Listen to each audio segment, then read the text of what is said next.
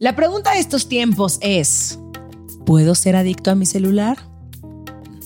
Y si bien es una adicción como el alcohol o las drogas, es un hecho que tu tiempo en pantalla puede estar afectando tu vida. Escucha esto. Para ponerte contexto, según un estudio de Whistle Out, una persona con un uso promedio de celular actualmente pasará 10 años de su vida pegado a una pantalla. Sí, escuchaste bien. 10 años. Y si bien la idea eh, no es satanizar una herramienta que nos ha simplificado la vida, sí me parece muy importante generar conciencia alrededor de este tema y que no se convierta en un problema. Pero antes de que te pongas a escuchar a full este podcast, ¿qué dices de calificar? Sensibles y chingonas, darle cinco estrellitas, compartirlo con otras personas dentro de tus chats de WhatsApp. Pero solamente vas, lo compartes y ya te sales de ahí, para que no te quedes ahí 300 horas en WhatsApp. Pues de eso estamos hablando, de la adicción a la pantalla. Ok, arrancamos. ¿Por qué nos cuesta tanto trabajo conciliar nuestra parte vulnerable con nuestro poder? ¿Cómo manejar el trancazo de la adultez? ¿Qué significa ser mujer hoy? Lo dije muy falso, ¿no? Está en ti agarrar las riendas de tu vida y salir de tu zona de confort. Desde atreverte a cumplir tus metas hasta aprender de quienes no son como tú. Yo soy Romina Sacre y te doy la bienvenida a Sensibles y Chingonas, un podcast donde se vale hablar de todo, sin miedo a ser diferentes.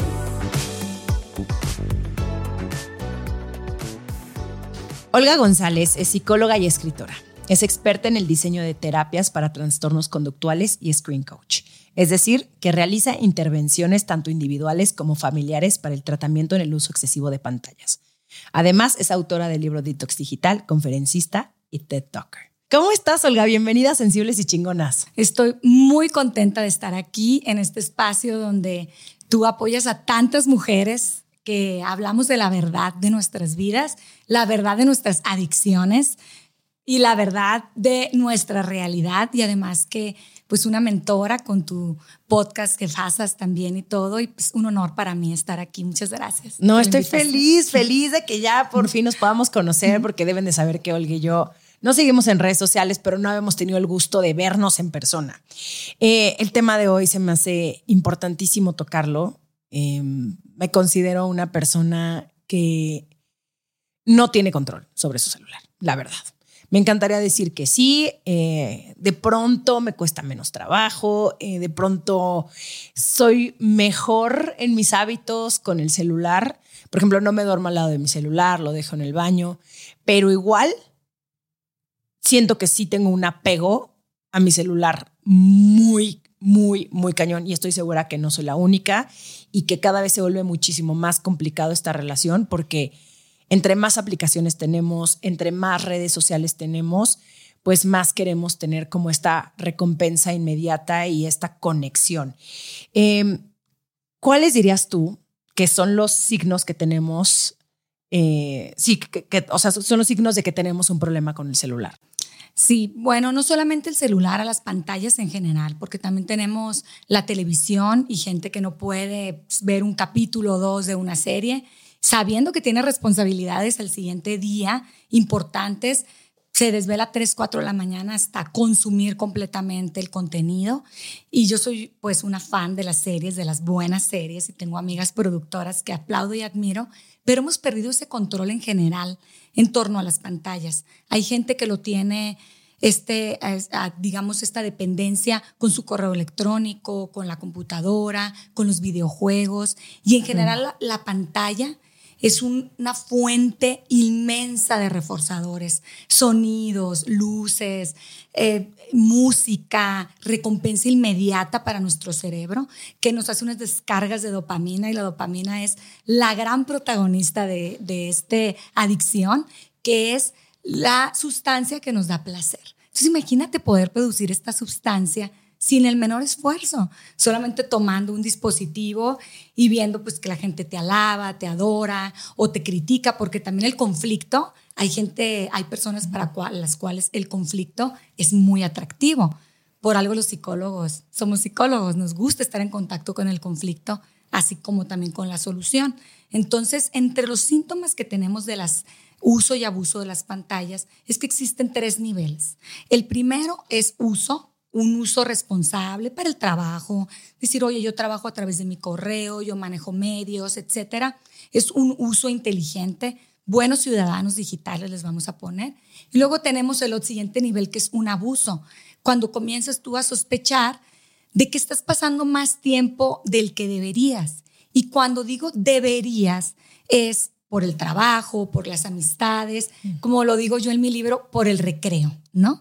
Es, yo les digo, bueno, vamos al recreo, les digo a mis pacientes. Entonces, en lugar de ir a un recreo en medio del aprendizaje y todo, al, al patio de la escuela, pues vas al celular, vas a tu Instagram, a tu TikTok y vas y estás ahí con los amigos y te ríes y tal, que está muy bien, está muy bien tener un recreo y una dispersión pero sospechas que comienzas posiblemente a dejar de ser tan productivo en la vida real, a mirar a las personas que te están hablando, a manejar mientras estás contestando mensajes, a equivocarte de dirección cuando estás yendo hacia algún lugar porque vienes hablando por teléfono y tu boca y tu cerebro no está en el lugar donde están tus manos. Entonces comienzas a tener estas confusiones y está el tercer lugar que es una adicción o dependencia ¿Dónde?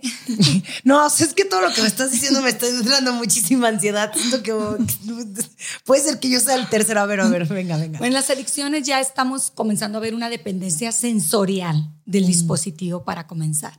Si no lo tenemos en nuestra mano, en nuestra bolsa, en nuestro pantalón, pegado a alguna parte de nuestro cuerpo, comenzamos a sentir como, eh, como si tuviéramos el miembro fantasma, como algo me falta. Sí, claro, todo el mundo ha tenido ese micro, mini infartito de ¿dónde está mi celular? Así y lo tienes en la bolsa del pantalón. Y sientes que si una tarde sales sin tu teléfono, por decirte algo, pues eh, algo te falta. Y mm. entonces también tenemos el FOMO, que es el miedo de, son las siglas en inglés de miedo de perderte de algo importante.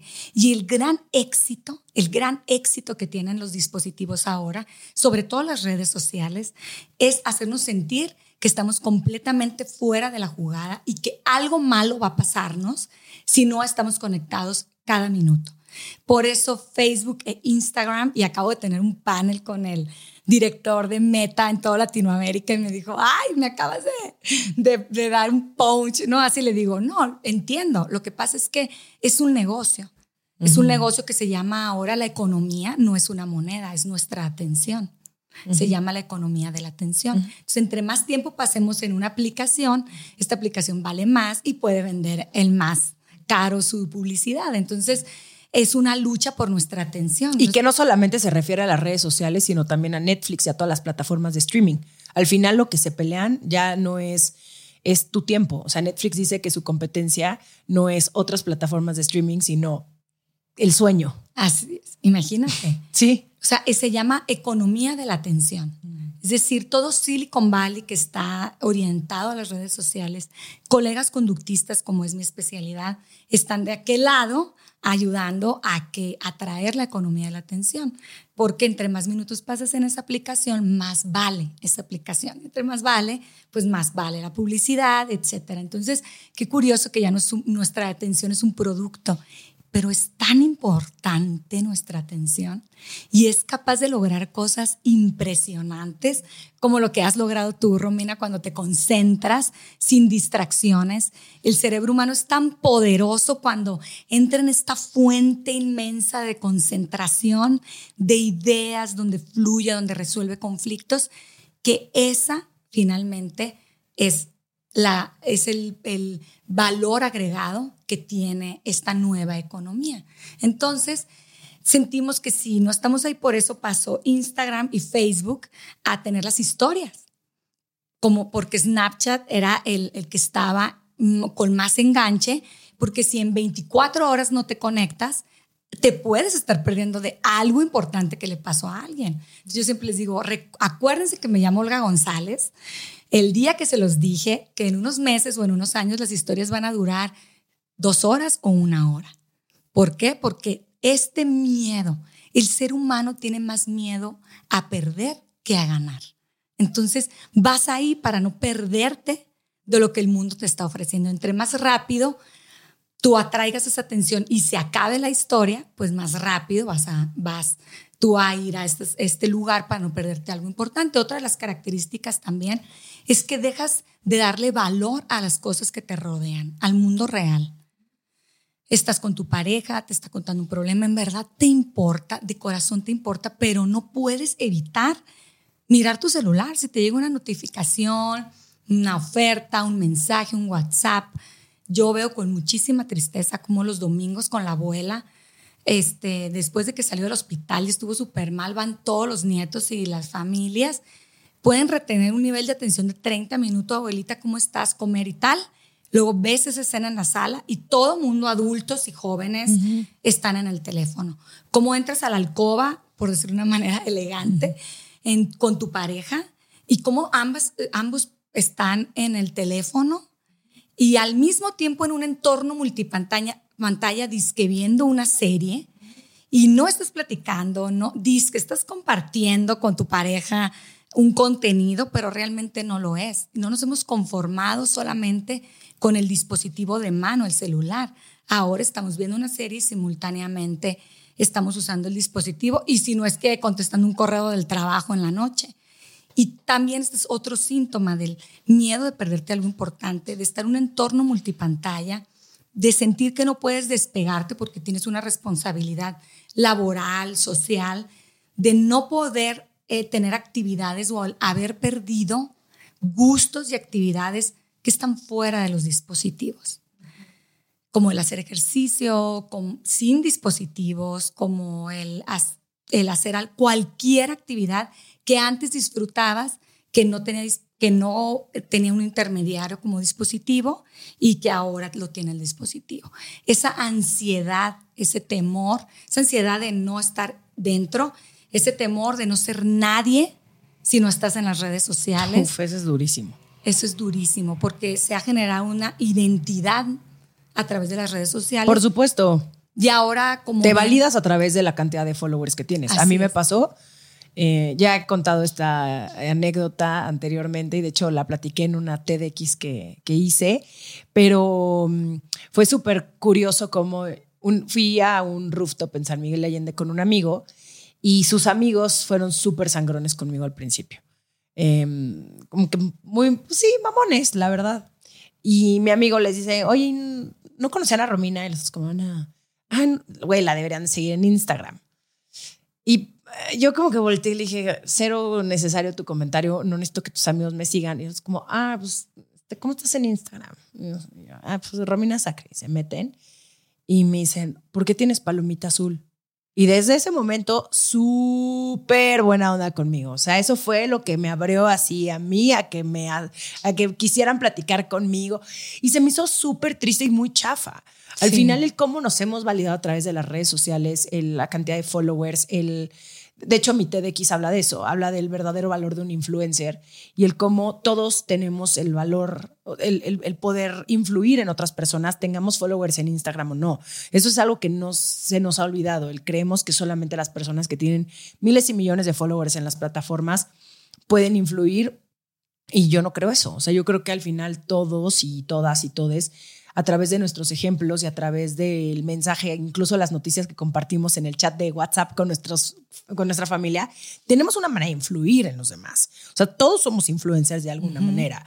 Y, y sí, es, es, es muy preocupante. O sea, es muy preocupante todo lo que me platicas porque a mí me ha sucedido que llego a un lugar de vacaciones y ya estoy pensando en qué foto voy a tomar o en qué stories voy a hacer y eso que se me ha bajado muchísimo la ansiedad porque mi novio no tiene redes sociales. Eh, solamente tiene Twitter y ya. Y, no, tiene, no tiene Instagram.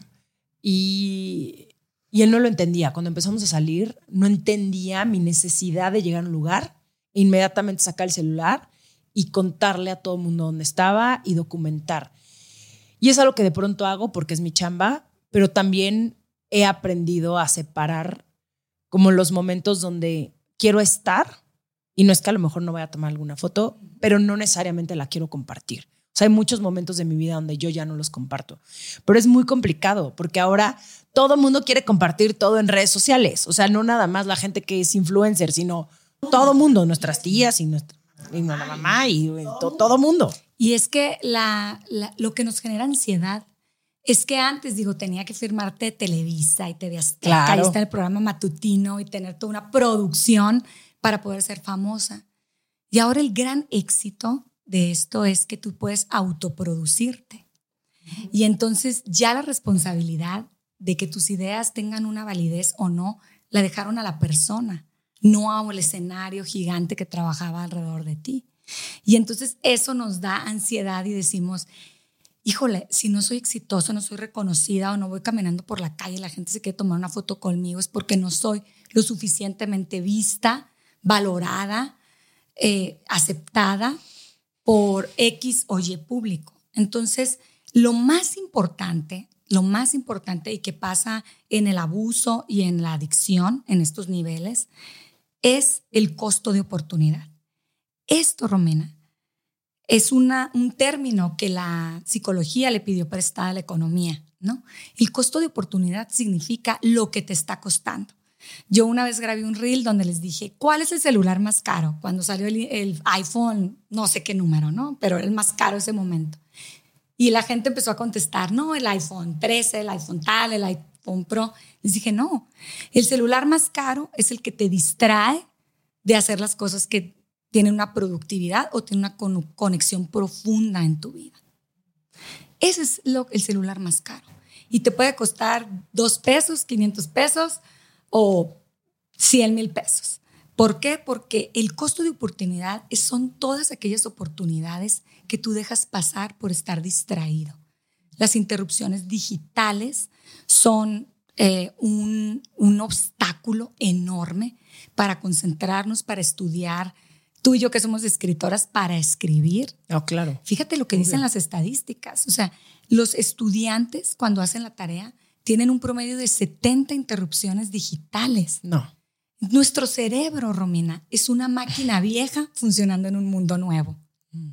Pero somos una máquina vieja, antigua, que funciona y ya está muy demostrado que el multitask, antes se creía que había una personalidad multitask, habilidades multitask, hoy se sabe que no, que el cerebro está diseñado para entrar en un canal de, concentración y de profundidad y que una vez entrando como en ese canal profundo, el cerebro puede relajarse, resolver conflictos, problemas, eh, crear, ser, la, ser lo máximo que el cerebro tiene para darte, recordar cosas que no recordabas eh, llegar a lugares y a momentos que, no, que te creías incapaz de llegar y conexiones profundas. El cerebro está diseñado para eso.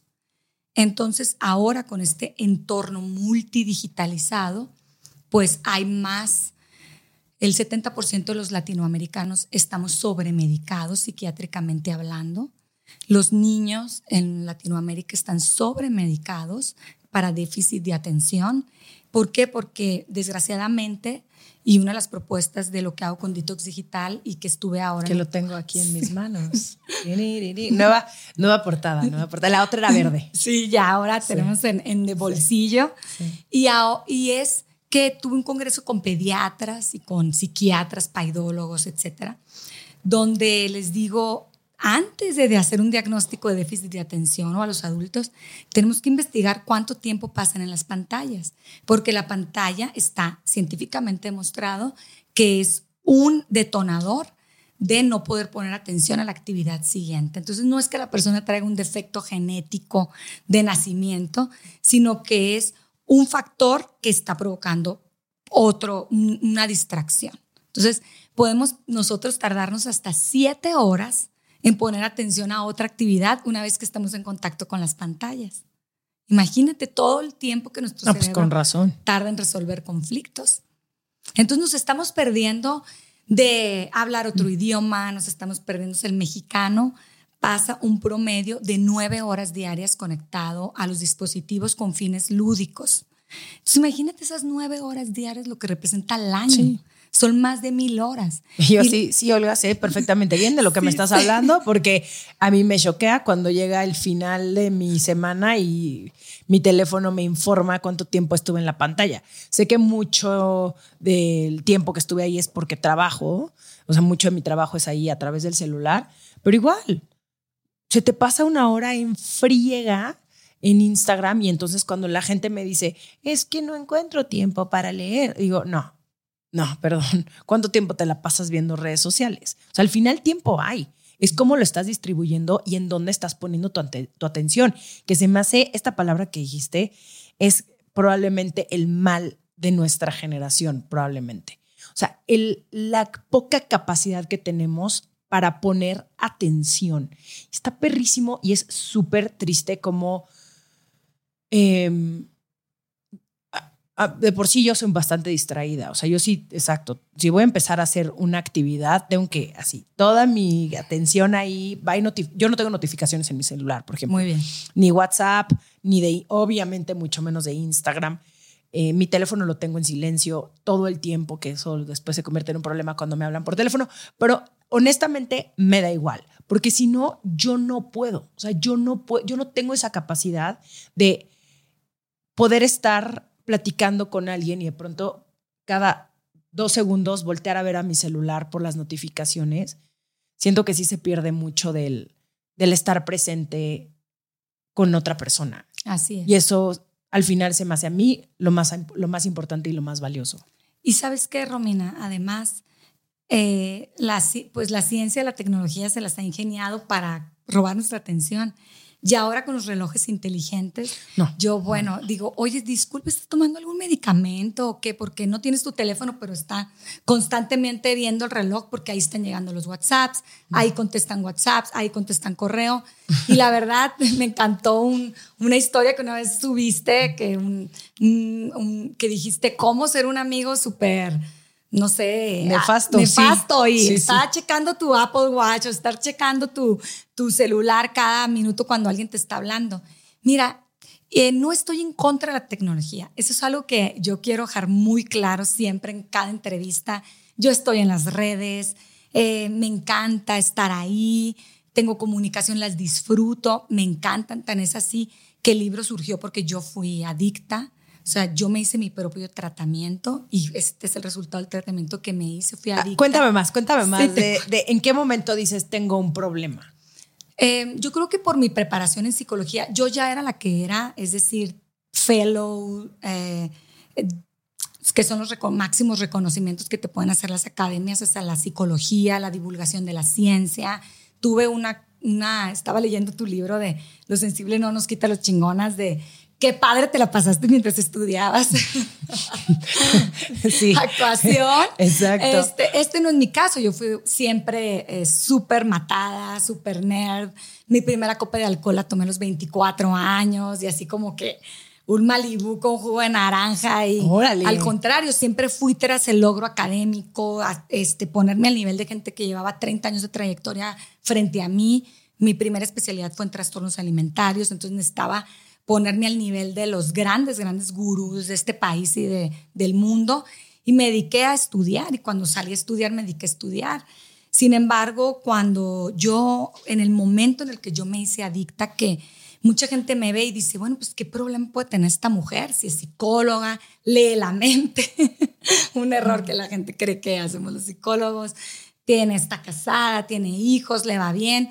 Y comienzo a contar partes de mi historia en, en, este libro de Detox Digital. Y una de las adicciones que, bueno, la única adicción que he tenido, pero no, por, no menos importante porque se hace sin sustancia, es a los dispositivos. Y fui adicta precisamente a WhatsApp y Facebook, a esos dos. ¿Cuándo fue ese momento? Pues yo tenía una clínica donde internábamos pacientes con trastornos alimentarios ahí en Sonora anorexia, bulimia, pacientes ya muy delicadas y las internamos en, en mi centro. Eh, y pues, como puedes ver, no tenía, cuando estás a cargo de algo tan delicado y tan importante, no tienes ni un minuto ni para contestar el teléfono. Estás centrada en atender familias, pacientes, procesos del centro de la clínica. Era el segundo, tercer centro en todo México a cargo de una chica de 24 años, donde yo había llegado especializada de Europa y traía el método para hacerlo.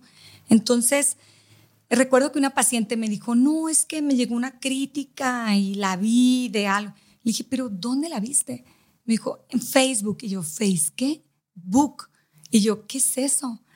Mira, me enseñó, es una, estoy hablando del 2000, yo creo que ocho por ahí. Es esta aplicación donde subes todo lo que te pasa en tu vida y yo, ¿qué es eso? ¿Quién tiene tiempo de tomarle foto a lo que te vas a comer antes de comer? Tú estaba cada minuto ocupada en problemas severos de niñas y adolescentes suicidas, familias completamente eh, destrozadas por la enfermedad, etcétera, buscando becas y la forma en este país darle salud mental a la gente a, un, costo no tan alto. Entonces yo dije, eso es lo más ridículo que he visto en mi vida. Es para gente ociosa, que no tiene nada que hacer. Y la verdad, y dije, ¿qué estás haciendo ahí? No, es que esta aplicación, y me explicó un poco, trabajo con, con adolescentes. Dije, ay no, la verdad, qué flojera, horrible, esto ni al caso. ¿Quién me iba a decir a mí que unos años después yo iba a estar adicta? ¿Pero qué fue lo que pasó? Yo no ponía atención, después me casé y fui mamá y subía mi secretaria me dijo, oiga, le voy a empezar a subir las cosas que pasan en su vida, pero fotos de estudio, ya sabes, así de la boda, de, ¿no? Como si fuera una revista así de, de quién, ¿no? Y entonces eh, me pasa que este, en el momento, tengo clarísimo, en el momento que me hice adicta, em, estuve involucrada en, el, en, en la tragedia de la guardería ABC en Sonora, donde murieron más de alrededor de 50 niños, 49 niños y muchos otros quedaron lesionados de por vida. Y como tengo especialidad también en intervención en crisis, estuve acompañando a los padres al reconocimiento de los cuerpos de los niños. Fue un proceso muy triste, muy trágico, que como el secreto de confidencialidad, paciente, psicóloga, me quedé callada muchos años. Pero en el 2012 o 13 aproximadamente, veo que el movimiento de los padres de familia comienza a perder fuerza y la gente comienza a decir, bueno, ya, déjenlos en paz, a los angelitos, que descansen, qué más justicia quieren, ya los niños no están. Y comentarios muy descalificadores de la lucha que tenían estos padres, que además me tocó acompañarlos en el peor día de su vida. No, no me puedo imaginar que mis respetos a tu a tu fuerza interna. Pues más bien a, los padres, ¿no? Que hasta la fecha muchos son mis pacientes, se quedaron de mis pacientes muchos años después. Y, y entonces yo me encuentro en esta necesidad de hablar de lo que vi en ese momento, porque es intervención inmediata con maestras, en el hospital, con padres, este, con, con niños. Y entonces escribo una cosa larguísima en Facebook, así, ya, ya acaba de ser mamá yo, por primera vez. Entonces, como volteo a ver a mi hijo en la cuna y digo, o sea, ponían a los niños detrás de un vidrio a que los papás los reconocieran. Dije, me muero. O sea, pude empatizar más con lo que estaba pasando en ese momento. Y escribo una carta, Romina, larguísima en Facebook, así como de 10 cuartillas, sin saber lo que eran las redes sociales, porque la verdad yo no estaba dentro de ese mundo. Y dije, bueno, la va a leer mi mejor amiga, que por hacerme el favor de leer todo hasta el final, y un que otro ahí periodista que tengo de los tres amigos que tengo en Facebook. Me despierto el siguiente día, bueno, escribo eso, lloro y lloro y lloro porque yo no lloré durante cuatro o cinco años, todo con el secreto profesional. Me lo quedé todo. Sí, de contener a los, a los papás. Así es. Y, y, cuento lo que viví, lo que vi y por qué deberíamos de seguir apoyando a, sus, a los padres en la lucha y hago esta carta muy intensa, revelando muchas cosas que no habían sido reveladas legalmente y en muchos aspectos. Y me voy a dormir inocentemente. El siguiente día, ¡pum! Me despierta mi esposo de Asia, que él estaba en Asia ya trabajando. Me dice, ¿qué hiciste? O sea, despiértate este, Carmen Aristegui está leyendo tu noticia en el, en el noticiario, está en todas partes la noticia, métete a tu Facebook y yo lo, aparte lo tenía abierto hacia el público, era mi Facebook personal donde tenía fotos de mis hijos, de, subía puras, una cosa al año y puras cosas X.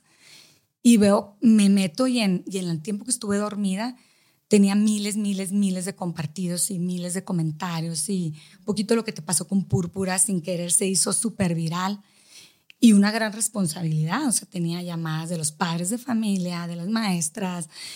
Y entonces había gente que, que agradecía que yo contara esto porque se estaban sensibilizando con la realidad del sufrimiento de los padres y había críticas también, gente que decía que yo estaba queriendo colgarme el movimiento para hacerme famosa. Obvio Claro, porque obvio lees los comentarios positivos y el gracias por alzar la voz, pero también el tú que te metes seguramente, bla, bla, bla. Así Conocí son, el hate. Así son las redes sociales, obvio. Y con mi inexperiencia y mi personalidad me sentí obligada a justificar cada una. Como soy una científica de la conducta, pues contest- me puse a contestar disciplinadamente cada uno de los comentarios y, y ahí fue el momento donde me hice adicta. Porque mi cuenta creció de tener tres seguidores en mi cuenta privada a tener 25 mil en 10 horas. Y bueno, mis hermanos menores, que somos un montón de hermanos, y de los menores le entienden, al, yo les digo con Putin, es que le entiendes, que no estoy como tan analfabeta digital como tú, de que me, yo le digo, ¿qué hago? Y me dice, mígrala inmediatamente, está, baja todas tus fotos personales, mígrala, que sea profesional y tal. Entonces me hago como de un grupo de personas que les gusta leer textos largos, profundos, reflexionar de ciertos temas como me gusta a mí, no me gustan las cosas solo por encimita, los temas. Y puedo escribir, y, y- y- pero me empieza a gustar el like. Me empieza a gustar que subí una foto, yo- mi mamá luchando contra el cáncer, yo un like por segundo, un esto, y digo, oye, ¿no? Empieza a ver esta parte de mi ego, Claro. a gustarle, a ver. Pues es padrísimo. Es padrísimo. Es increíble. Me hablan los productores, queremos, yo todos dije que no porque no iba a lucrar con la tragedia de otras personas, ni me interesaba para nada, y nunca lo hice con ese motivo, pero me empiezan a seguir de otros temas, publicaba otro tema de psicología y a la gente le importaba, supuestamente, y entonces me hago de una comunidad muy especial la que tengo en Facebook porque le gustan las cosas profundas, les gustan los libros, les gusta la, refle- la reflexión y comenzó a interactuar con ellos. Pero esa interacción se comenzó a ser cada vez más dependiente. Y hay gente que te escribe más seguido y hay gente Sí. que te... Sí, sí, sí. Y iba a una Y te ciudad mandan mensajes por directo, o sea, mensajes directos. que te gusta, te metes a su perfil y gente empieza a ofrecerte oportunidades. Y entonces me, me comienzo a enganchar ahí y, y- y me hago adicta. Yo teniendo una clínica para personas con trastornos alimentarios, siendo fellow, siendo, siendo una de las autoridades más reconocidas de la psicología en Latinoamérica, caigo en esta enfermedad, caigo en este trastorno que no está reconocido actualmente como una adicción oficial, pero será reconocida porque lo es.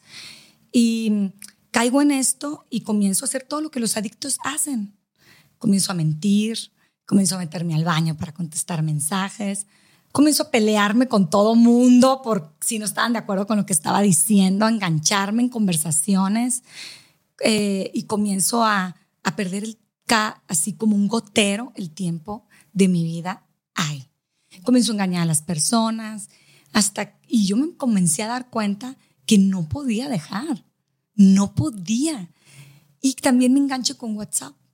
Comienzo a ver que si tengo una notificación del chat de las mamás del kinder, que aparte mi hijo entrando como al kinder, estamos las mamás súper intensas en el kinder de no me entregaron al niño con una manchita aquí en la ropa.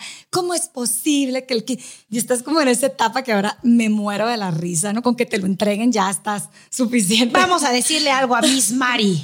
Esto Y- es inaceptable. No, olvídate, son te, das- te vas dando cuenta que conforme vas madurando. No, bendito Dios, yo no estoy en esos No, chats. olvídate. Eh, si algún día llego a tener un bebecito, se me hace que voy a mandar a mi asistente al chat de las mamis. Bueno, o yo sea, lo pensé mil veces. No, no, no, no, no, no, no, son un es tema. la locura. Sí, sí, sí. es sí. la locura. Ah, Aparte- Eso me comentan. Aparte estás súper inexperta, todo te importa y bueno, entonces eh, no podía dejar pasar una notificación, sin, no podía. Eh, estar en algo muy importante de mi carrera, de mi vida y se me llegaba una notificación de WhatsApp, tenía que dejar de hacer lo que estaba haciendo para ir a ver de qué se trataba y contestar. Entonces, era como un tema obsesivo. Entonces me comienzo a dar cuenta, un día toco fondo y yo, como yo siempre les digo... ¿Cuál fue tu fondo? Es lo que les digo, en los talleres y en los cursos, cada quien tiene su fondo. Hay gente que el fondo es súper profundo y trágico. Mis pacientes han atropellado personas por venir en el- contestando un mensaje. Hay gente que se ha divorciado porque no han podido reconectar porque están en los dispositivos. En mi caso fue el fondo, lo platico con una foto, luego te la voy a pasar. el primer festival de mi hijo que, que yo descubrí como el ser mamá, que no era un sueño que yo tenía. La verdad, me casé a los 30 años y todavía le decía yo a mi mamá, no estaré muy chiquita para casarme. Y ella, bueno, ¿qué te pasa? No, pues ya eras como un fósil, ¿no? Para Sonora ya era como, no, ya, olvídate, ya, ya, ya, ya, todas se empiezan a casar ahí. Bueno, no sé cómo sea ahora, pero no, sí. este sí era de como de 24, 25 y ya 30 ya es. No, yo me Entonces, tiraste la liga. Yo me había ido a estudiar a Europa y volví, no quiero vivir en la... Mamá, nadie vive en la casa de sus papás este, en, en, en España y tal, y ya... ¿Cómo? Llorando, mandándome al pastor de la iglesia. De hecho, me fui a vivir con mi hermano, este, mi hermano del Alba, y un departamento enseguida y su, le sufría, ¿no? Pero este, le sufría económicamente, pero para mí era un logro porque yo había visto que en el resto del mundo, pues nadie vive en su casa ya a los 24, 25 años. Entonces, bueno, fue una lucha allá en, en, en Hermosillo, que, que, pues de allá soy, vivo en Guadalajara, ahora en la metrópoli de Jali, de Guadalajara. Pero, eh, este, pues fue ese momento en el que eh, eh, realmente llegué con ideas frescas, digamos, nuevas de otras partes, de, pues no sé si me quiero casar, no sé si quiero tener hijos, me encanta mi profesión, lo que hago, estaba despuntando profesionalmente todo el tiempo para mí, vestirme bien, hacer lo que yo quería con mi tiempo y tal. Ya no sé si quería tener novio, vaya, finalmente, es decir, me descubrí, me empoderé, me independicé, un negocio pues a mis 24, 25 años próspero, una responsabilidad enorme, pero muy satisfactoria. Entonces, pues sí, llega la persona que, que era compatible con lo que yo pensaba y lo que yo vivía, que es mi esposo actual. Y digo actual, ¿no? Se oye. Pues Marco, bueno, estás exacto. escuchando esto. Mi pareja sentimental estable, Sí, puedes decirlo así. Y bueno, me hago mamá y descubro esta cosa, emoción completamente fuera de lo que yo había sentido jamás en mi vida. Y, y comienzo a emocionarme con ese tema de ser mamá y llevar mi perfeccionismo a esa área. Y, y mi fondo fue que no llegué, no llegué a su primer festival ¿Y por, y por qué? porque estaba en el- contestando en Facebook, peleándome con alguien que no conozco y que no me acuerdo quién era, o contestando algo. Y el colegio estaba muy cerquita de mi casa y dije, ay, quedan 15 minutos, tengo 5 minutos para seguir aquí y los 5 minutos se volvieron 10. Y te perdiste 15. ahí. Cuando llegué no había estacionamiento, me puse como loca, casi dejó el coche en medio de la calle, me bajo. Y cuando me bajo, están mis amigas ahí y el niño lo habíamos ensayado mil veces. Era representante Costa Rica de las Naciones Unidas. Lo vestimos como alguien de Costa Rica, típico, un traje típico. Él no quería hablar, habló, tocó lo que tenía que tocar de instrumentos. Yo no estaba por ningún lado. Y por si fuera poco, Romina, al final dicen, la mamá de Mateo, Olga, don, baje, venga por el escenario. Yo no aparecía por ninguna parte, imagínate. Llega una amiga mía, me hace el favor y dice, su mamá está, tuvo una emergencia, lo acoge, lo baja del escenario, ¿dónde está mi mamá? ¿Dónde está mi mamá? Llego y me encuentro a mi hijo, me dan ganas de llorar, nomás de decirlo, este, ahí con ella y me dan ganas de llorar por lo que hice a continuación. Yo soy una persona íntegra, honesta y, y hice lo que los adictos hacen mentí y me metí con una cosa muy sagrada, muy delicada y muy intocable. Fue, fue algo de adictos. Y para poder justificar con mis amigas que no llegué a la primera presentación, que estás así súper emocionada de tu hijo, la primera vez que se subió al escenario, su papá estaba fuera de la ciudad trabajando, mm, dije algo, una mentira horrible. Horrible que me avergüenzo decirla, pero es importante decirlo porque no somos perfectos. Y si me pasó a mí, le puede estar pasando a cualquiera. Estás escuchando Sensibles y Chingonas. En un momento regresamos. ¿Sabes que puede alejarte la pantalla para relajarte y hacerte sentir mejor? Un orgasmo. No sé si sepas, pero los orgasmos tienen múltiples beneficios a la salud porque segregan sustancias como las endorfinas y la oxitocina, donde prácticamente te relajan y te hacen sentir muy, muy, muy bien. Tienen como este efecto calmante. Funcionan mejor, digamos, que un masaje relajante. Así que, ¿qué esperas para checar todos los juguetes que tiene Plátano Melón para ti? Mi favorito es el Mambo, que es un succionador de clítoris. buenísimo. Métete a plátanomelón.mx y luego me das las gracias. Y, y es importante también mencionarlo porque las, los adictos mienten, chantajean, se salen con la suya y son súper inteligentes para lograr lo que quieren. Así es. Ese, Mi es el, ese es el perfil del adicto. es. Y mi mamá tenía cáncer en ese momento y estaba luchando contra ello. Era una mujer súper independiente que jamás, escúchame bien, jamás hubiera permitido que yo me perdiera un momento importante por atender su enfermedad. Nunca. Estaba en contra de todos sus principios y además luchó durante toda su enfermedad para que nosotros, para que nuestras vidas no se vieran atoradas por eso. Y yo dije, perdón, llegué tarde porque tuve que llevar a mi mamá al, al doctor porque se sintió mal. Fíjate. O sea, era lo peor que yo le podía hacer a ella porque ella llevó su enfermedad hasta su muerte con mucha dignidad. Y me metí con lo más sagrado para alguien que se dedicó a no ser un estorbo ni, ni estar entre medio. Y me atreví a utilizar ese argumento tan ruin y tan bajo para justificar mi adicción. ¿Qué crees que dijeron mis amigas? Ay, no te preocupes, claro, la directora de la escuela, todo el mundo entendió, estamos aquí para que te podamos apoyar. Ese día yo salí completamente desmoralizada, devastada, porque yo era igual que mis pacientes que estaba atendiendo, no tenía ninguna diferencia con ellos, simplemente que es una adicción socialmente aceptable. Todo el mundo está en el teléfono y nadie te dice, eres un adicto, tienes un problema, necesitas internarte, necesitas hacer un detox digital, necesitas concentrarte, necesitas rescatar tu pareja, tu persona, tus proyectos. Nadie te lo va a decir porque es socialmente aceptable. Entonces, ese día que yo salí de ahí dije, se acabó. No más. Necesito salir de esta. Porque el hecho de que la gente no se esté dando cuenta, me estoy metiendo ya. Estoy siendo una ruin mentirosa de lo peor. Y esa no es la persona que soy yo, no son mis valores de vida, no son mis creencias. Me dedico precisamente a lo contrario. Y entonces comencé a buscar ayuda entre todos mis colegas de Latinoamérica, etcétera. En ese momento yo estaba entrando a la presidencia de, de- de academias muy importante de psicología en el mundo.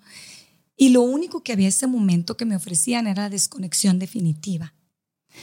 Y yo sabía que esto es algo que llegó para quedarse. Sí, desconexión definitiva está muy complicado a menos de que te vayas en medio de una montaña en la selva y ahí sí no tienes ni señal ni nada y aún así siento que puedes empezar a ver fotos dentro de tu celular. O sea, es tanta la adicción que de Sí. pronto a mí me pasa, que empiezo, ok, ya no tengo nada que ver, pero entonces empiezo a borrar mis fotos o empiezo a ver mis videos pasados. O sea, en vez de simplemente dejar el fucking aparato a un lado y hacer otra cosa. Así es. Sí es.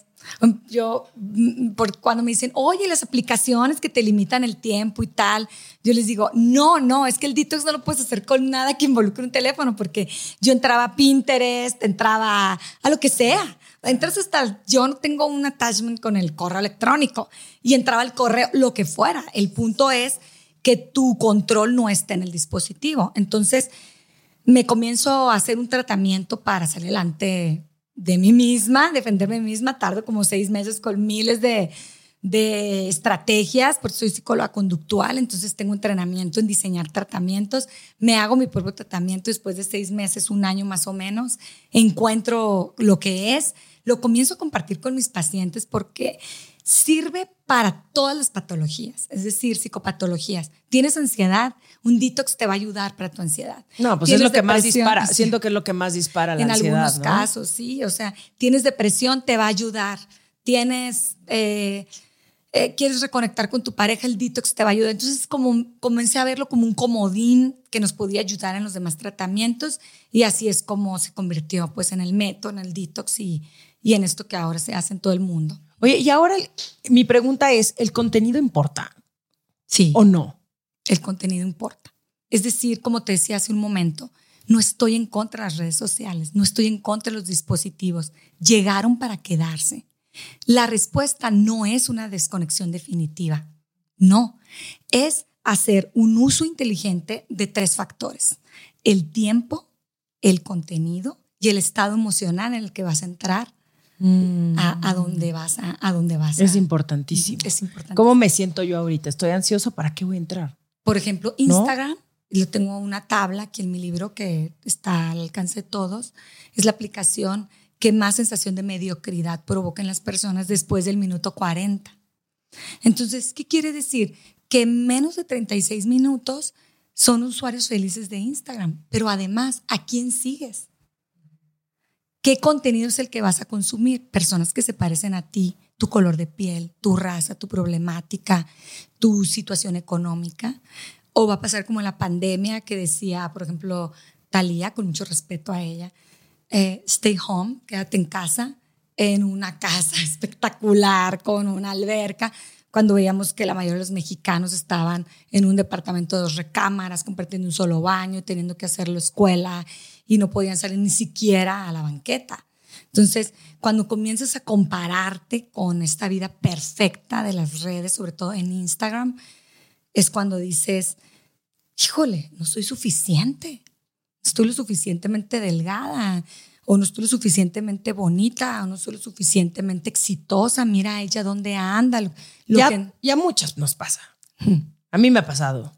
El tema de la comparación, puta, millones de veces. Y está horrible. Y es el peor sentimiento, porque no importa qué tanto hagas tú en tu vida, te vas a meter a Instagram y vas a ver que. Y desde gente cercana a ti hasta la persona más famosa. Y entonces ahí empieza tu mente a jugarte chuequísimo. Así es. Es, es rudísimo. O sea, yo, yo tengo que ponerle pausa. Pasé unos momentos muy complicados este año y de plano no pude ni siquiera entrar, no, no entré a mis redes sociales en un rato porque me estaba volviendo, sí, al borde de la locura un poquito. No sé si la locura sea lo mejor que me hace decir, no, Robina, eso no es el diagnóstico, pero sí estaba yo ya en un nivel de ansiedad muy, muy, muy, muy, muy grave. Y lo dijo Sofía Niño de Rivera, ¿no? Dijo, oye, estoy viendo que todo el mundo está produciendo, haciendo cosas muy padres, yo estoy aquí cuidando niños y tal, y empieza a llorar y yo dije, este es el contenido que debemos de seguir, porque es personas reales, hablando de situaciones reales en un contexto real, ¿no? Este, cuando sabes que las otras personas tienen 10, 20 personas alrededor de ellos, ayudándoles, pero no es el común denominador. Lo vemos, por ejemplo, en Facebook, que Facebook, por su algoritmo, lo que hace es eh, favorecer la ira y luego la polarización de opiniones. Entonces sales bien enojada de Facebook y de Twitter. Son las dos aplicaciones que más ira provocan por el algoritmo, que se, que se, mm, que se vuelve un eco de tu propia voz. Entonces no te abres a otras opiniones y comienzas a, a, seguir a personas que solamente piensan como tú, que refuerzan las opiniones que tú tienes. Entonces, ¿cómo vas a entender al otro y su punto de vista si no lo escuchas? ¿Viste ¿Qué? el documental de Cambridge Analytica? No. En Netflix. Uy, no. no, lo tienes que ver. ¿Cómo? Son estos güeyes que pues prácticamente hicieron que ganara Donald Trump en el 2016. 2016, 2016. Vi el del dilema de las redes sociales. Ah, eso está muy bueno. Y me encantó. Cambridge Analytica te va a encantar porque es la chava que estuvo dentro de, eh, de esas campañas que hicieron en redes sociales, de cómo polarizaron absolutamente toda la comunicación y de cómo empezaban a subir a Hillary Clinton, este, como todas estas teorías de conspiración. No no voy a aclarar muchísimo uh -huh. ahí, pero cómo empezaron también a polarizar a los, a los republicanos con los demócratas. Uh -huh. Y pues prácticamente fue una gran eh, manera de que ganara Donald Trump. Entonces, de una manipulación. Una manipulación, es exacto. que se, se, vuelve un eco de nuestra propia voz. Totalmente, Y para tener una mente abierta tienes que escuchar las razones del otro. Es un principio de la psicología. Sí, pero está perro cuando únicamente el algoritmo te muestra cosas que sabe que a ti te van a interesar. Así es. Y eso está cabrón. Así es. Oye, Olga, ¿y cuáles son las consecuencias físicas, mentales? O sea, ¿qué, qué daño le estamos haciendo a nuestro cerebro al no poner atención a lo que tenemos delante de nosotros?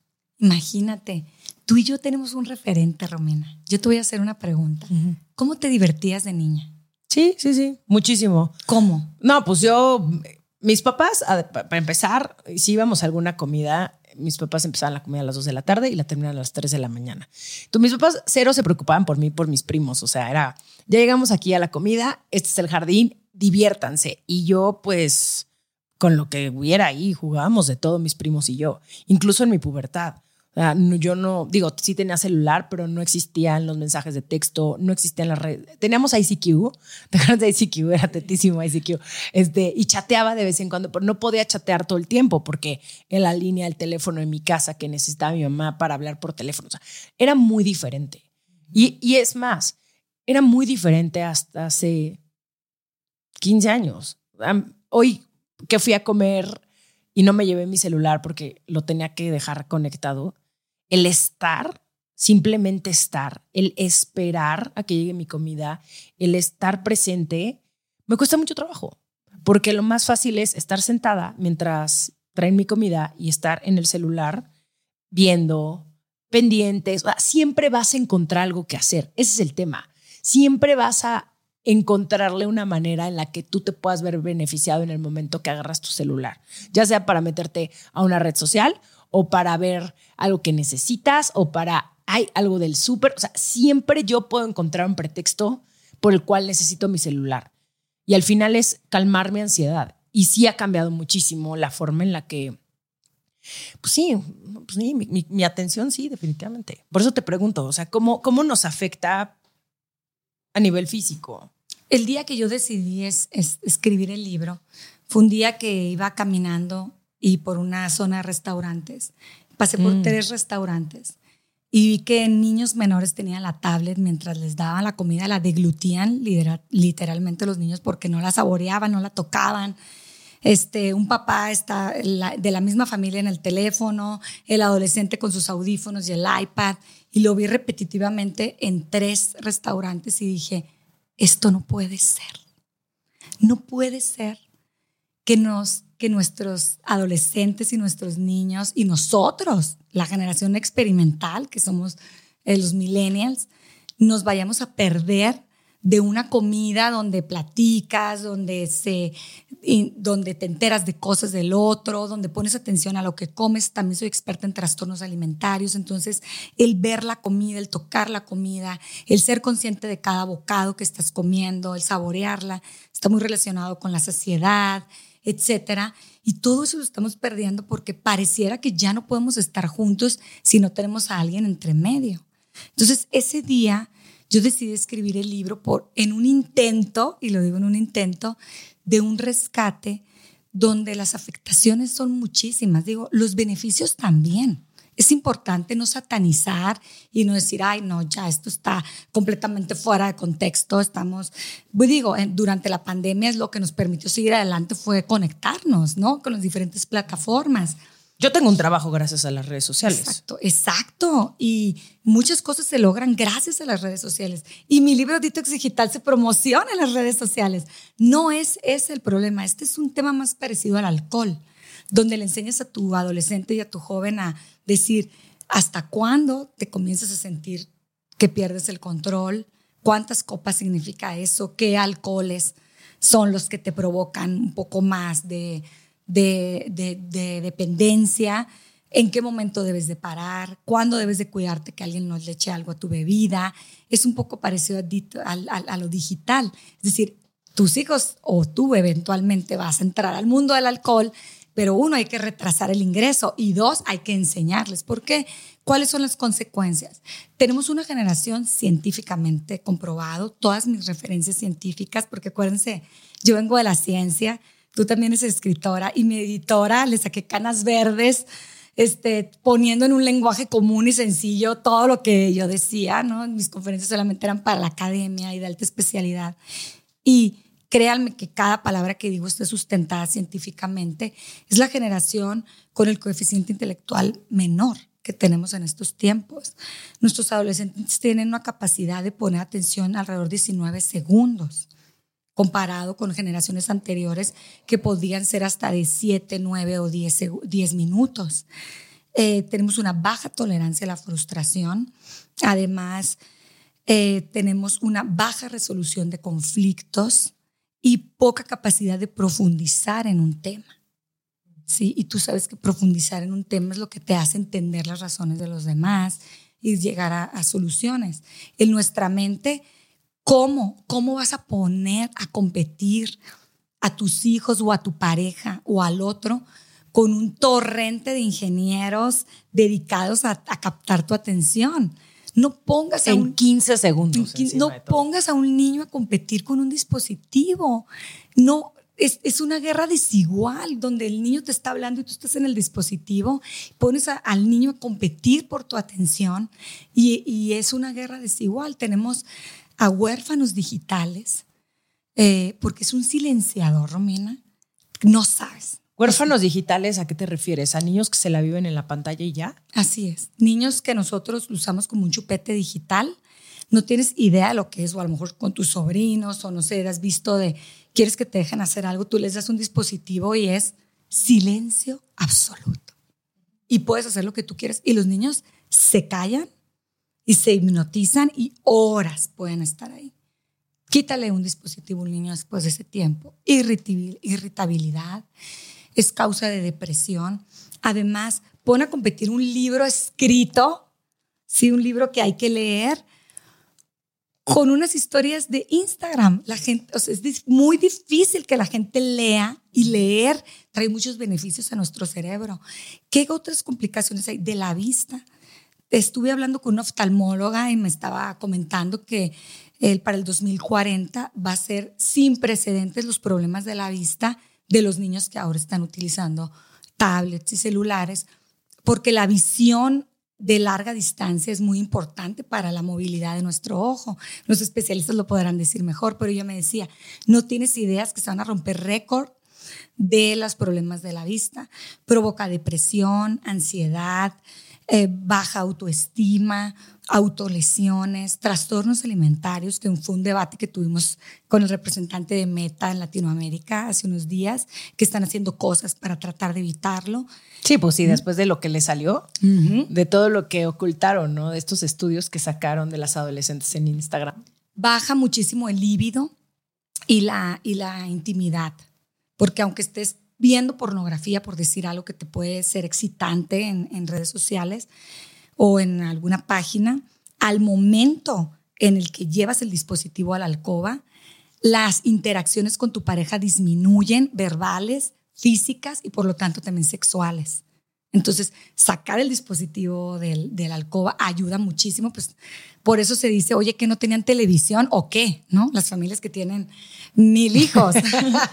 Porque Ahora es, sí, deja el celular en otro lado para que te enfoques en, en la otra persona. Así es, para que tengas una conexión.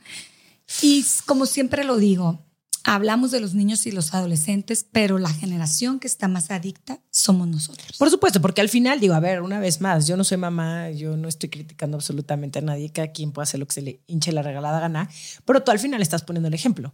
Así es. O sea, es lo que ven, los niños aprenden de sus papás. Si los papás se la viven todo el tiempo en el celular, como porque el niño no quisiera también ser parte de qué están viendo. Quiero la pantalla también. Así es.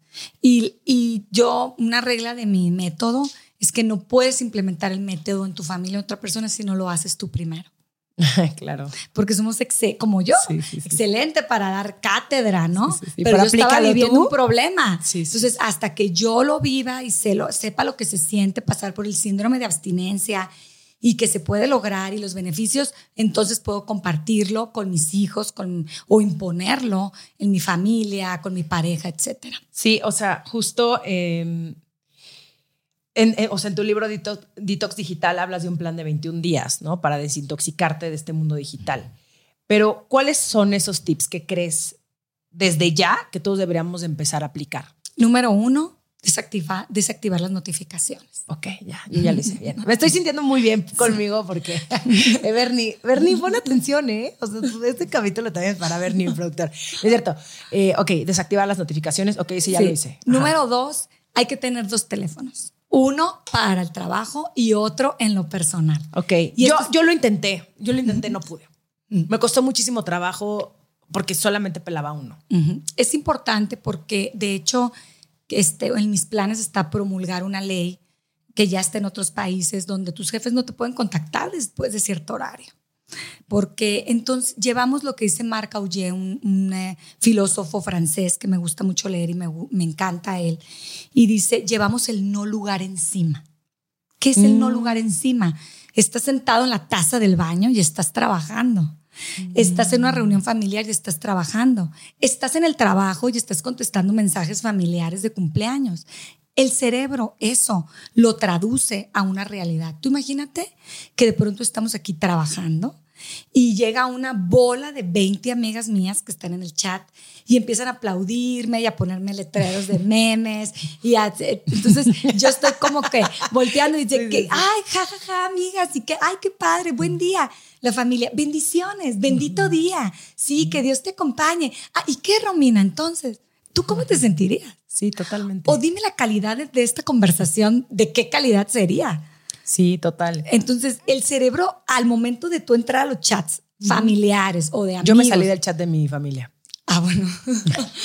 Lo vamos a platicar. Sí, luego lo platicamos. Terminando, terminando. este- Ya no podía, Olga, es demasiado. Y de hecho no estoy en muchos chats. Sí. Y mis amigas me dicen, oye, ¿por qué no regresas? Y yo, no puedo no estar en un chat y menos con 140 personas que no conozco. Digo, en, en chats que luego te meten de Mm. Sí, mujer, sí, sí. está padrísimo y me encanta el networking, obvio, es parte de mi chamba. Claro. Pero no puedo. Me sobrepasa. Claro. Y más con gente que no conozco. Sí.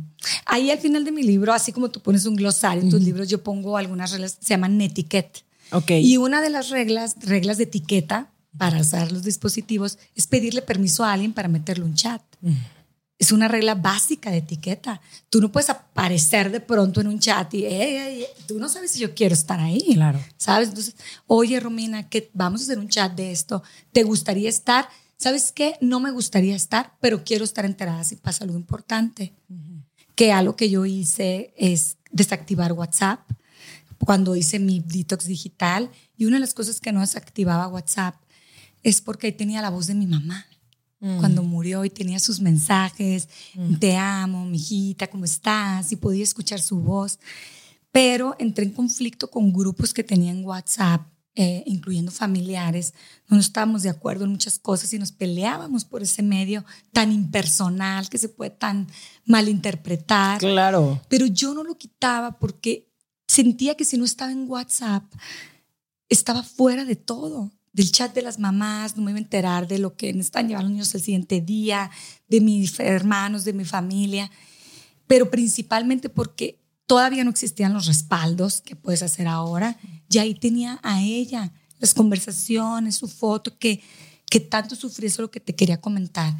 O, las redes sociales eh, provocan adicción per se porque están diseñadas para atraer al cerebro en sí, pero también hay otra fuente que fue algo que yo descubrí cuando me hice mi propio tratamiento.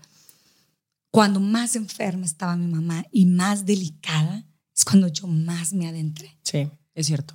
Utilizamos las redes sociales Sí. también para evadir nuestra Sí. realidad, para aumentar nuestra satisfacción. Es como una zona de confort y es una cosa muy extraña, porque sí te sientes bien y después te sientes peor. Ujú. El sentimiento de Es, culpa. es eso, es como, es, es como una adicción. Ah, una adicción. Es, me siento mal, voy a chupar.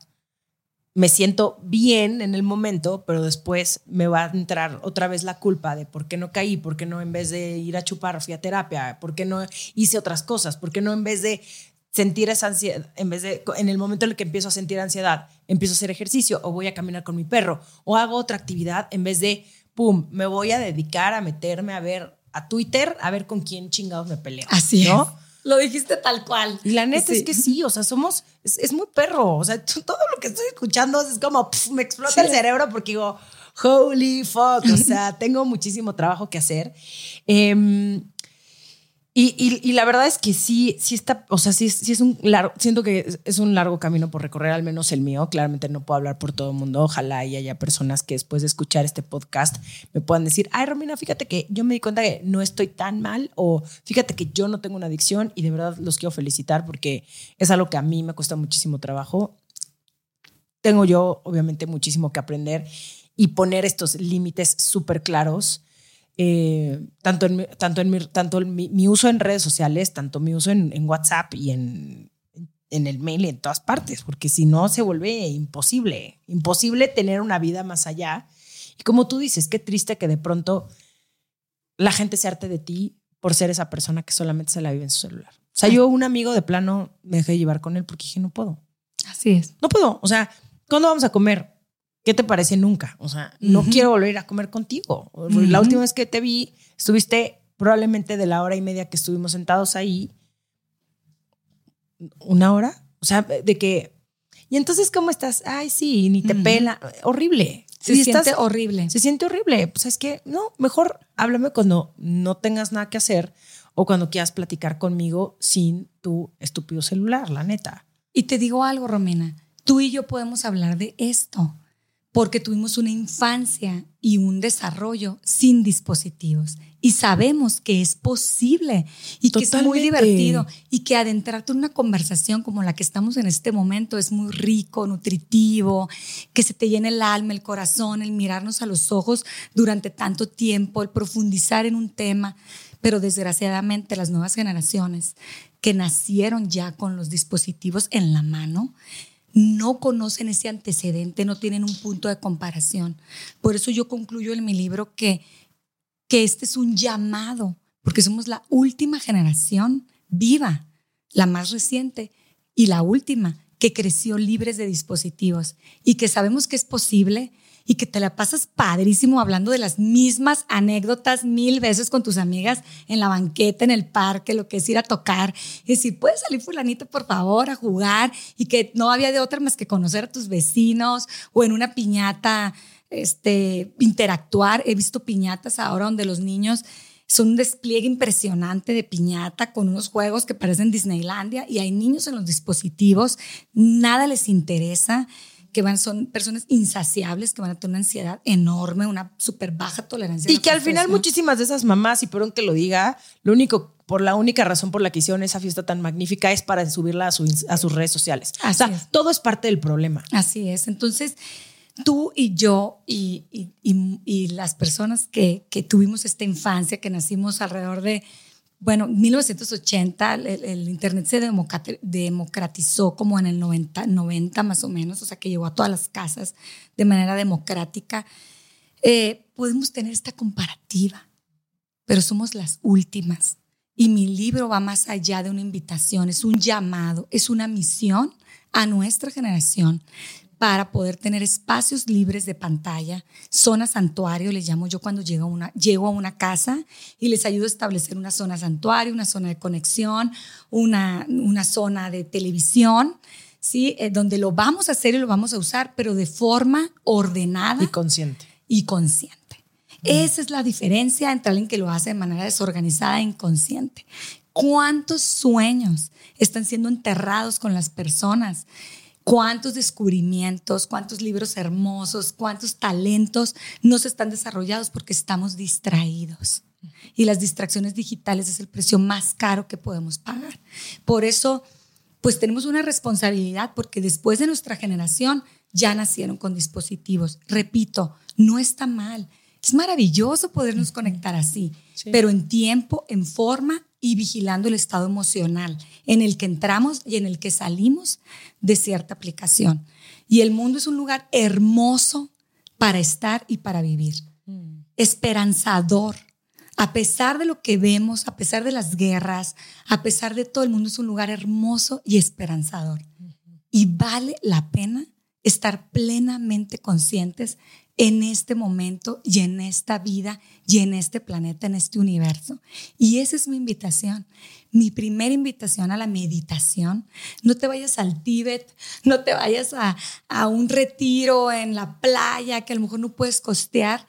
Tu primer paso para una meditación es estar aquí y ahora, sin distracciones digitales, profundizando con tu hijo, con tu pareja, con tus amistades, contigo misma simplemente estando para ti, reflexionando, pensando, recordando, haciendo una actividad física. Y, y créanme que la experiencia, yo después de que decidí quitar WhatsApp, porque dije, mi mamá, si estuviera viva, me dijera, hija, no me estés echando la culpa, ¿eh? De tus problemas, como siempre me lo decía. Me crió como una mujer libre, independiente. Y ella no hubiera querido que yo estuviera enganchada a conflictos con otras personas por WhatsApp.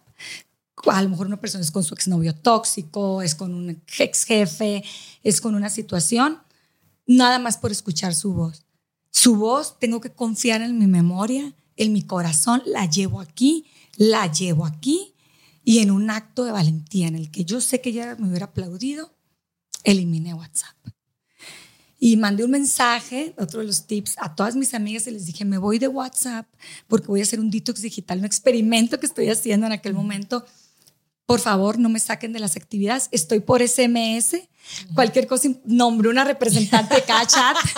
Cualquier cosa, por favor, me avisan. ¿sí? Este, amistades, colegas, etcétera. Todo el mundo, ¿estás bien? ¿Qué pasa? Hubo gente que se enojó conmigo, Romina. Se enojó me dejó de invitar a sus reuniones porque me salí, pero no me salí del grupo, me eliminé completamente. Sí, como que lo vieron como si a ti ya no te cayeran bien esas personas y dijeras, ya, como que las voy a bloquear. Así es. Después ya para cada rato quitó WhatsApp, cada rato ya cuando hago un detox, ah, ya Olga está sin WhatsApp, mándale un SMS, ya sabe, un correo, háblale por teléfono. Les digo, aquí estoy. Pero hay muchas maneras de estar presentes. Este, tengo un teléfono detox que es un teléfono que uso el día los domingos, que es cuando tengo los retos personalizados. Y me voy con un teléfono donde lo tienen solamente tres personas, ese número de emergencias. Que es tu otro celular, que es el otro celular que recomiendas. Así es. Y ahí me localizan y puedo estar con mis hijos y todo, y hasta puedo tomar una foto y estar bien, mandar un mensaje donde estás, en el centro comercial, entre tal tienda. Perfectamente no tengo redes, no tengo WhatsApp, no tengo nada que me conecte con otra gente que no sea, tengo ahí solo Uber y tengo eh, este, quién me puede dar un ride, este, a quién me abre una emergencia y lo tienen tres personas, ¿no? Entonces, eso me hace, no sabes el descanso que es salir el domingo de mi casa. Y en mi otro teléfono dejo un mensaje eh, donde digo, si esto es una emergencia, a favor de llamar a tal número y esa persona me va a contactar si hay una emergencia claro. con tal persona. ¿Y sabes cuántas veces he tenido una emergencia? Y como psicóloga clínica, que trabajo con pacientes suicidas, trastornos alimentarios, ¿sabes cuántas veces he tenido una emergencia en 10 años? Mm. Una. Sí. Sí, sí, sí, sí, sí. el mundo no, me, no se va a caer si yo me desconecto. Totalmente, totalmente. Puta, qué rico. Me urge hacerlo, de verdad. Creo que sí me voy a dar esos 21 días y, y lo voy a hacer y te voy a contar mi experiencia, porque em, creo que ahora sí estoy muy lista y muy preparada para hacer cambios en mi vida. Y, me, justo me cayó este 20 hace unos meses porque dije, no puede ser posible que lleve 10 años. El próximo año voy a cumplir 10 años de emprendimiento. 10 eh, años metiéndome todos los días a revisar cuántos likes y cómo ha sido mi interacción en redes sociales. Estoy harta, la neta también por eso, claro, es, este podcast este, se promociona también en las redes sociales, o sea, sí son necesarias. y también me salido mucha chama de ahí. Pero al mismo tiempo, qué bueno que podamos también tener otras plataformas de audio donde tú te puedas meter y escuchar este contenido, ¿no? O sea, que no solamente necesitas un, las redes sociales para generar eh, tu trabajo. Oye, Olga, me, me, encantaría seguir platicando de este tema. Este, sea, ya llevamos un rato platicando, Dios mío santo, ¿a qué hora se pasa tan rápido? Mi pobre Bernie van 700 veces que me dice como, te queda poco tiempo. Pues ni madres, porque este tema es súper importante, pero te quiero agradecer por todo lo que compartes. Eh, de verdad, eh, voy a hacerte caso, te lo prometo y te voy a decir así qué me pareció, qué opino y, a ver si lo logré. Híjole, a mí, lo voy a hacer, ¿ves? Ya empecé yo. Se lo voy a dar a mi novio. No, papá. Escucha lo que dijo Olga. Primero tú y después a los demás. Te lo grabamos, le lo mostramos a la gente, tus luchas y te lo personalizamos. Lo más importante es que el detox es personalizado y quiero felicitarte. Traigo un regalo para ti aquí que es hacer, quiero decirte que soy una seguidora tuya, me gusta tu contenido, estoy a favor de las redes sociales porque así como pueden tener conflictos o problemas provocar, también te dan una identidad, te hacen que nos conectemos con las personas que están lejos, con las que compartimos las experiencias, la visión de vida. Y yo hago embajadoras de Detox Digital. Y las embajadoras y embajadores son aquellas personas que mm, suben un contenido de calidad. Porque ah, para mí es muy importante que lo que vas a consumir sea un, un, contenido de calidad, subes un contenido real y te traje aquí lo, te traje aquí el, distintivo de la embajada. Ay, muchas gracias. Me siento súper honrada. Qué padre. Es esta pulsera que está diseñada, pues, especialmente diseñada. tiene los colores del método. que tú vas a ir viendo y esta pulsera es con la que te hago embajadora de Detox Digital. Y entonces ya con esto ya... Sí, sí, sí, Y una embajadora es aquella que sube contenido de calidad.